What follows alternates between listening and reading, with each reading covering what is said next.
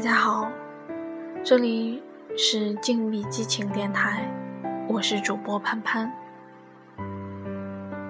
在上海第七个年头，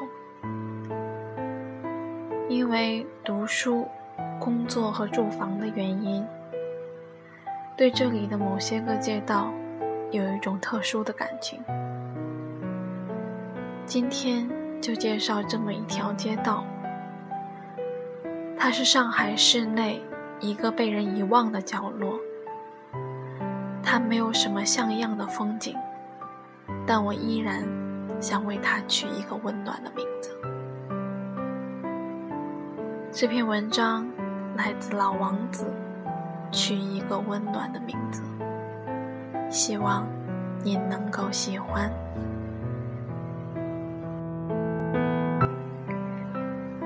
在我。常走的龙武路上，不常有什么像样的风景，因为地处偏僻，年久失修，乃是上海市内一个被人遗忘的角落。我日日在这条路上穿梭，越过大半个城市去上班，要坐很长时间的公交车。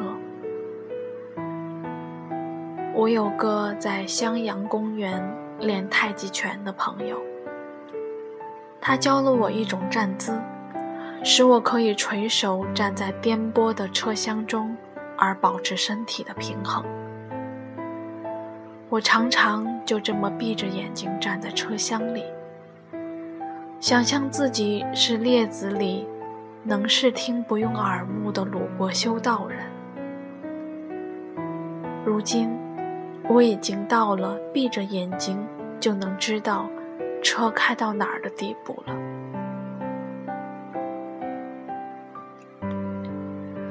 和公车司机们瞎聊时得知，这样的路上海过去有三条，另外两条是曹安路和沪太路，但据说已经治理好了，只留下这么一条龙武。因着化工区的关系，始终没有修葺。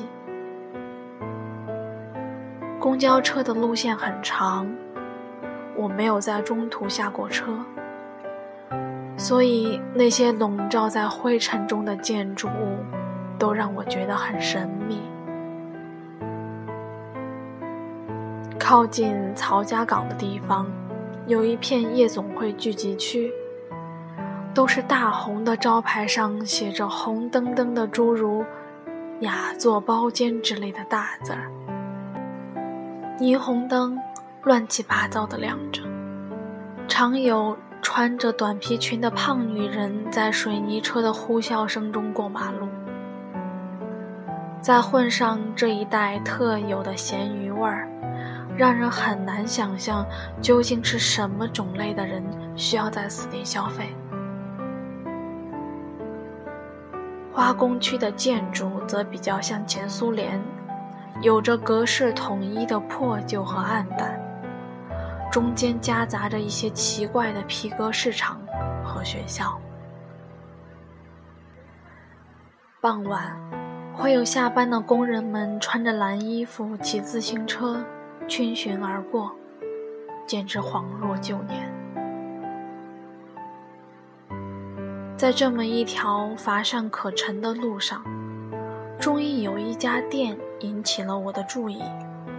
它位于吴京的边缘，店面小小，从公交车上看过去黑乎乎的，只有四个字儿写在门楣上：“闵行卡门。”我不知道这家店是干嘛的，但仅仅因着这个莫名其妙的名字。对他有了很多美好的想象。我有时候觉得里面应该有个像卡门一样美丽的姑娘。婚姻失败之后，独自开店，卖一些首饰，兼活做做裁缝。有时又觉得应该是个闵行的文艺青年，体弱多病，却又像。普鲁斯特一样敏感，大学毕业后，父母怜惜他，就资助他在镇上开了个书店。他喜欢梅里美的小说《卡门》，最后觉得应该是比较喜欢古典的卖卡带的大叔，会弹吉他，会唱歌。每周坐九五六去一次育婴堂。由于店开得早，虽已经转卖 CD，但却保留了原来的名字。我每天经过这里的时候，都会给这家店一个崭新的想象，并且我发现整条龙吴路，除了这家店之外，再没有一家店的命名能容得下我这些想象。于是这家店变成了我心中的一道甜点，不与人分享，在下班路上的冥思里，给我一点点光。这种想象到了极致的时候，我写了一首名为《闵行卡门》的诗。我写。骑手指挥家和职业孔雀，写素颜长发卖仙鹤菠萝和冬枣的女孩子，写时代在变，而我苦苦挣扎。刚才由飞灰变成草木，写闵行是唯一沉重的事物，好不过死。我写了我内心所有美好的一切，尽管我知道，可能任何人只要打开搜索引擎，查一下“闵行卡门”，就能毁灭这脆弱的梦幻。这种让我内心一动的名字，之前还有宜山路上的菜郎饭店。那是个标准的苍蝇馆子，但“菜朗”这两个字，让人几乎能穿过千年的光阴，找到一丝清灵的古意，能让我想起南方清泉，成片成片的林子，深夜的乌鸦，想起它们在我的身体里，微不足道，却令我神秘。我也常常既有百年孤独，想起所有开天辟地的出民，他们用新奇而缓慢的目光扫过山川河岳、草木走兽，按着日月星辰的位置，阴阳四时的顺序，为这大地上的一切命名。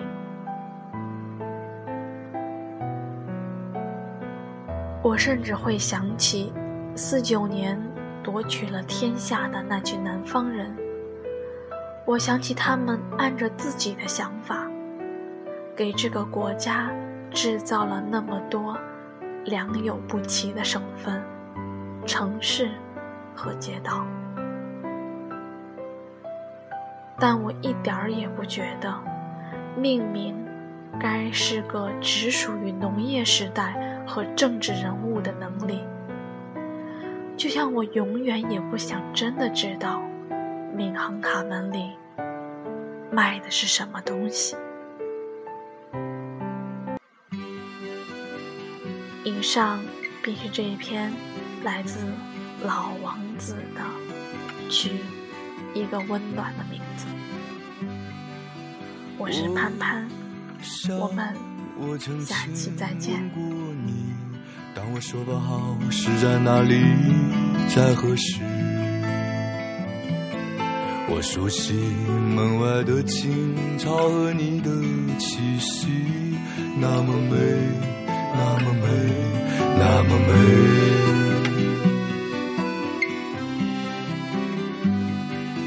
此刻我正走在一条陌生的街道。擦肩而过的是个忧伤的旅人，明晃晃的太阳照得我睁不开眼睛，带我去，带我去，带我去，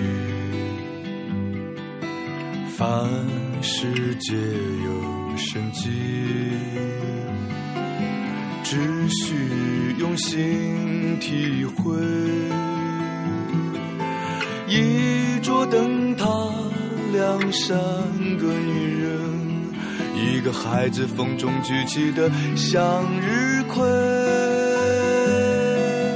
平静、孤独、自由，眼里泪光闪烁。你的故事飘来花香。像烟雨一样忧伤。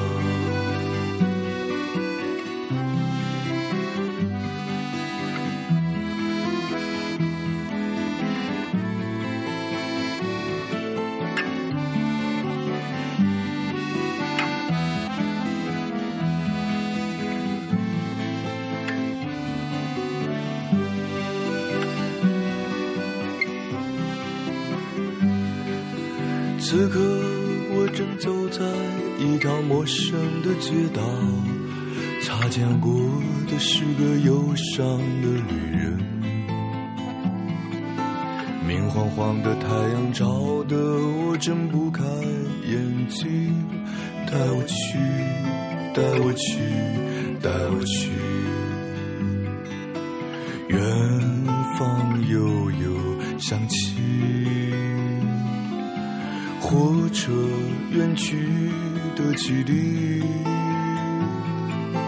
你的面容陌生又熟悉，那些飞逝而去的记忆和风景。